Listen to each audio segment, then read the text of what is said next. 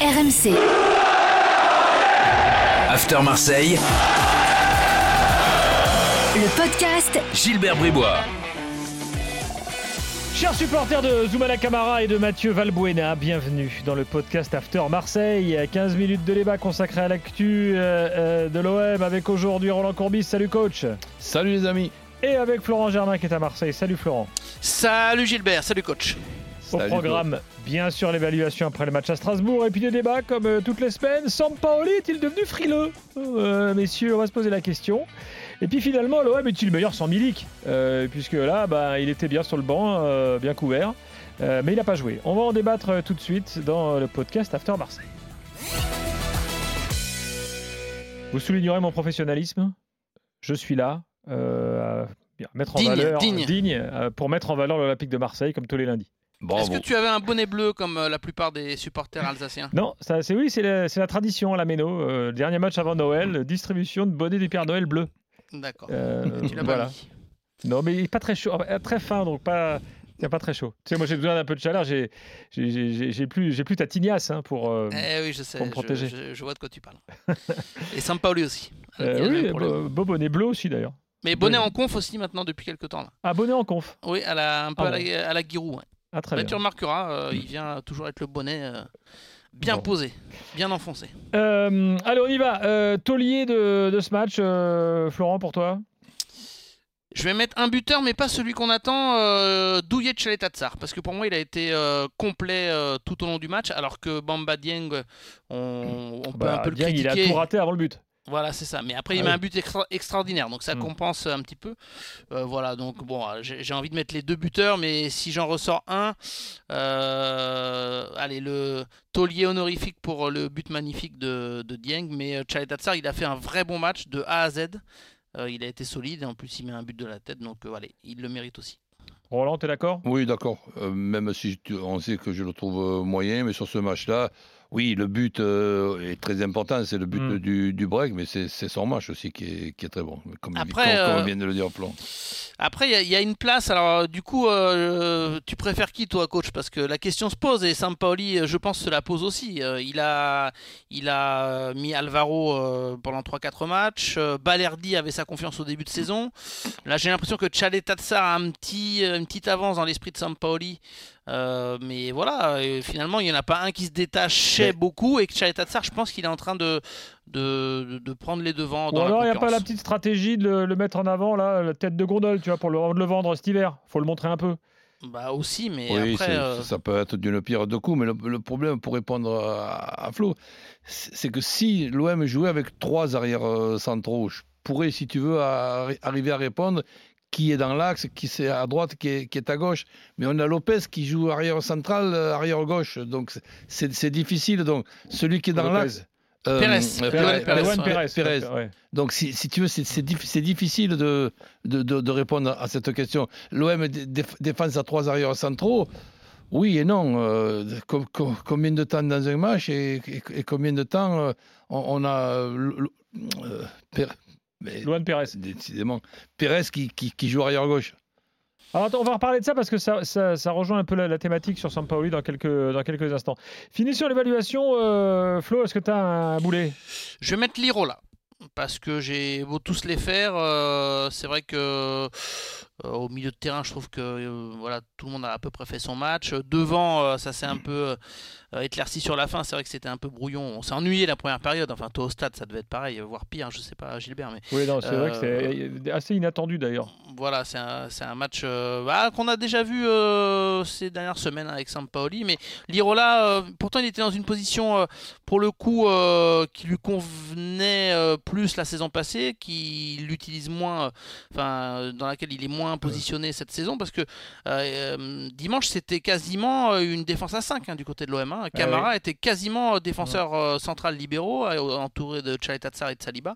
Donc ça veut dire que, alors je, je rejoins totalement le coach, hein, Luan Pérez, quasiment piston gauche, euh, c'est- très surprenant. D'ailleurs, une fois ou deux, on l'a vu essayer de déborder, ça ne l'a pas fait du tout. Ah c'est- Et- et- incroyable. Et, et Lirola, c'est plus euh, dans sa nature, on le sait, on en a déjà fait des débats. Et pour moi, il n'a il a pas été très bon euh, dimanche, donc euh, pourquoi pas Mais- mettre Boulet?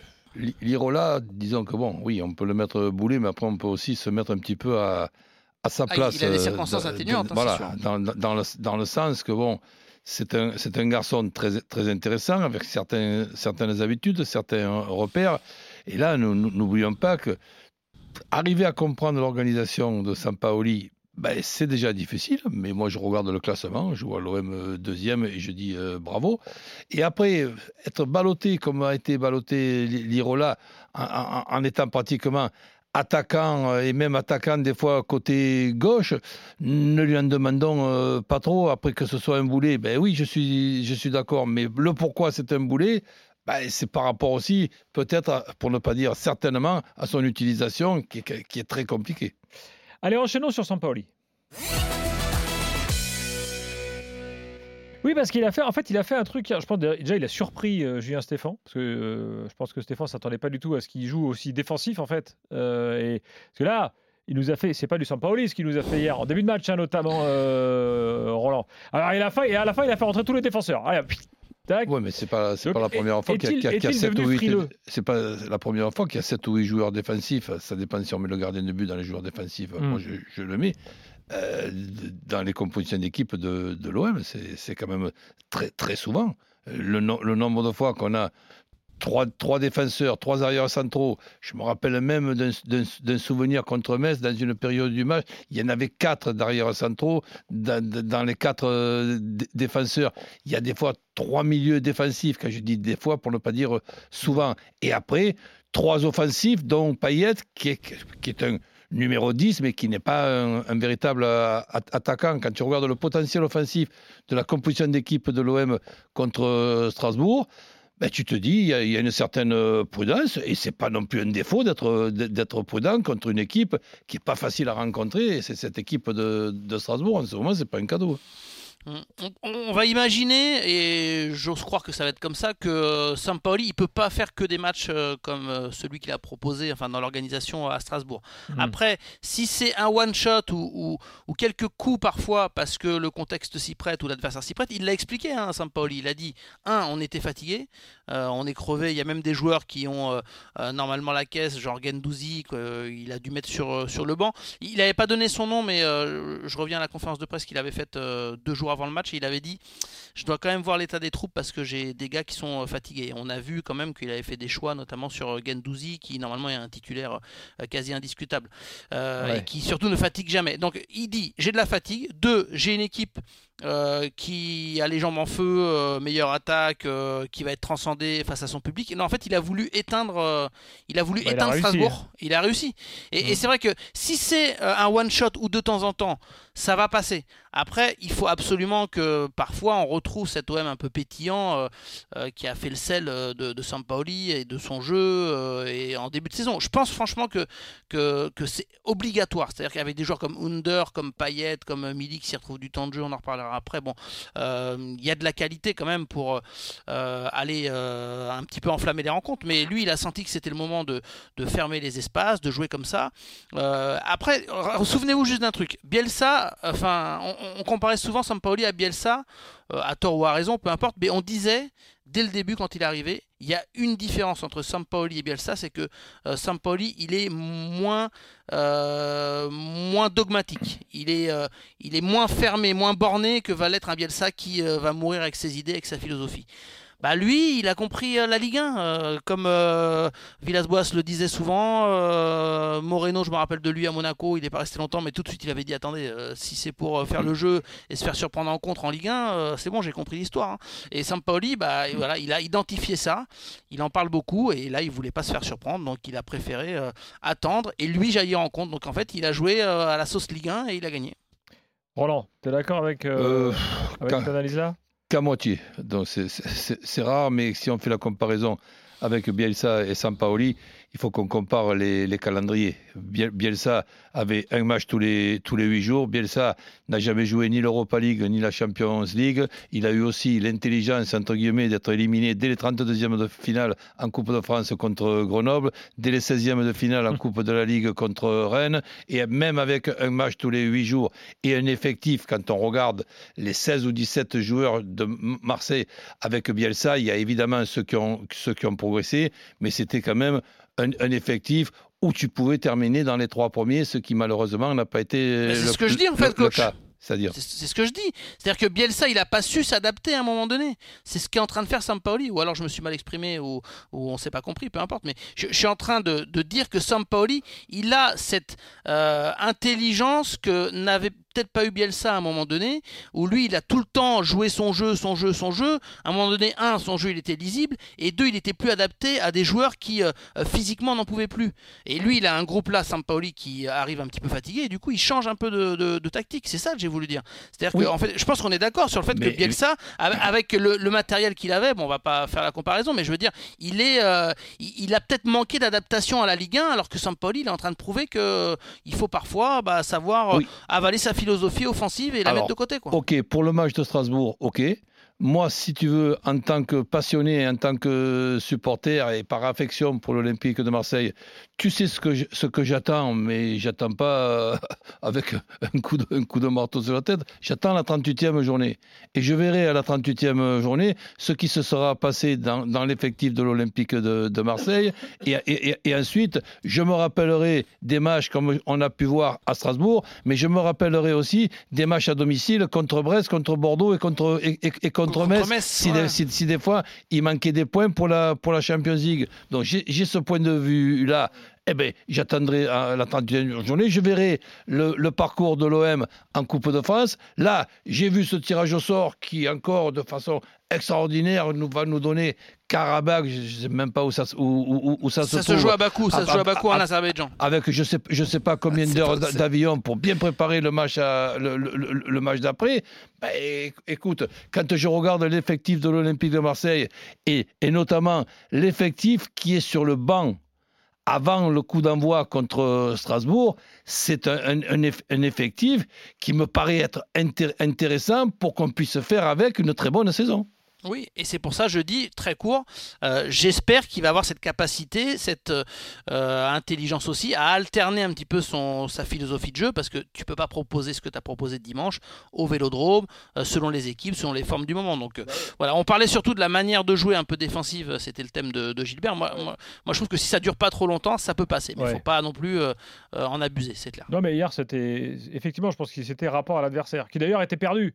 Euh, et les, les Strasbourgeois qui, avaient, qui ont l'habitude de passer par les côtés, par exemple, de faire un pressing plus haut, là, ils le faisaient pas, assez étonnamment. Oui, mais Alors c'est- qu'il fallait, il fallait y aller, quoi. Bah, tu peux pas d'un côté euh, louer euh, le travail de Franquès contre Lens qui euh, enfin quand l'OM a reçu Lens qui a analysé les forces les faiblesses de, de l'OM et, et en a profité à savoir euh, les, les côtés où Marseille prenait l'eau Bah etc oui, tout le monde l'a vu. oui. et, voilà et puis euh, ne pas euh, louer euh, pour le coup l'intelligence tactique de Sampaoli sur Mm. ce match-là moi je parle que de ce match-là je veux pas me projeter euh, euh, coach a raison sûrement qu'on va faire les comptes à la fin et que peut-être que ça c'est un autre débat est-ce que la conférence League va peser etc mais sur le match de Strasbourg euh, je- en fait il a, ré- il a réussi son coup voilà tout simplement Ah, Après, on verra complètement. ce que ça donne Ah on ouais, verra ce je- que ça je- donne par la je suite suis d'accord, complètement. là. Milik n'a pas joué, coach. Euh, que- Qu'est-ce qu'il faut en conclure? Ben, Que c'est mieux sans Milik Que c'est eh, les écoute, circonstances? euh, Moi, je serais toujours contre.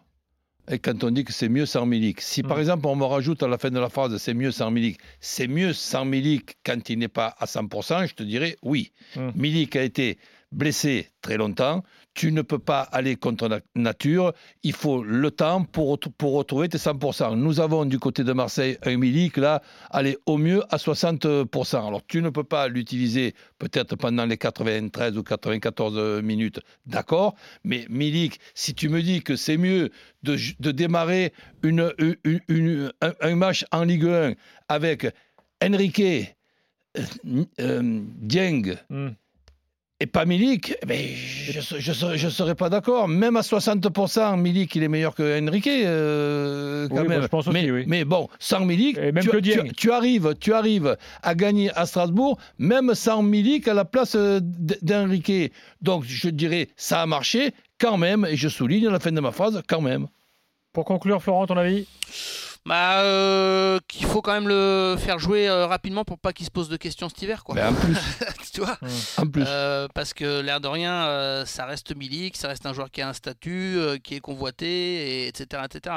Donc euh, on n'en est pas là, euh, mais euh, malgré tout, il doit forcément se poser des questions. Euh, on on l'a vu bah, récemment contre euh, Brest, si je dis pas de bêtises. Euh, il est sorti. euh, S'il n'était pas titulaire contre Brest, j'ai un doute. Euh, Enfin, il y a un, un- un match récemment où il est sorti. Ouais, il a je, pas. je- je crois il, il- il joue et il marque, non? Oui, oui, oui, non, mais c'est ça. Mais c'est quel, quel match où il, où il sort euh, Il fait un petit peu l'amour en se disant Non, mais attends, euh, pourquoi il me sort euh, maintenant? Bon, j'ai un petit doute, peu importe. Mais en tout cas, les, les, les Marseillais ont besoin, je pense, de Milik sur toute la saison. quoi. C'est-à-dire qu'il ne faut pas qu'ils se mettent à douter. Déjà qu'on sent que physiquement, il n'est pas à 100%. euh, ce serait quand même un gros coup dur pour les Marseillais qu'on Et- perde la mobilisation de, de Milik, qui Oui, pour moi reste un joueur. Euh, complètement. enfin, Et, et après, évidemment, que l'OM doit avoir euh, le plaisir d'avoir, quoi. Tu vois ce que je veux dire? Bien sûr, et après, il y a évidemment l'utilisation euh, de Milik. Si, si tu mets Milik dans, dans, dans- dans une disposition avec une, une équipe où il n'y a pas de centre, et notamment un, un qui est quand même très intéressant et qu'il était la saison dernière pour Milik euh, aussi, c'est c'est Lirola. Donc on, on- on ne peut pas, normalement, on pense toujours de progresser et pas de régresser. On ne peut pas avoir la saison dernière un- une, une association et une, complicité Milik Lir- Lir- Lirola et, et- et cette année ça va plus ni, ni chez Lirola ni chez Mi- Milik. Non, euh, excusez-moi, il y a quand même quelque chose qu'il faut gratter là pour arriver à comprendre. C'était contre le Lokomotiv Moscou. Je cherchais, j'hésitais entre Brest et le Lokomotiv. Euh, donc au Vélodrome où il est titulaire, il marque, il sort à la 65e, 68e minute, je crois. Et pff, il fait un petit geste, l'air de dire non mais attends, euh, il y a un zéro, j'ai marqué, euh, oui, pourquoi je sors quoi et donc, et donc geste- les questions elles sont là, il commence à se dire mais attends on compte pas sur moi.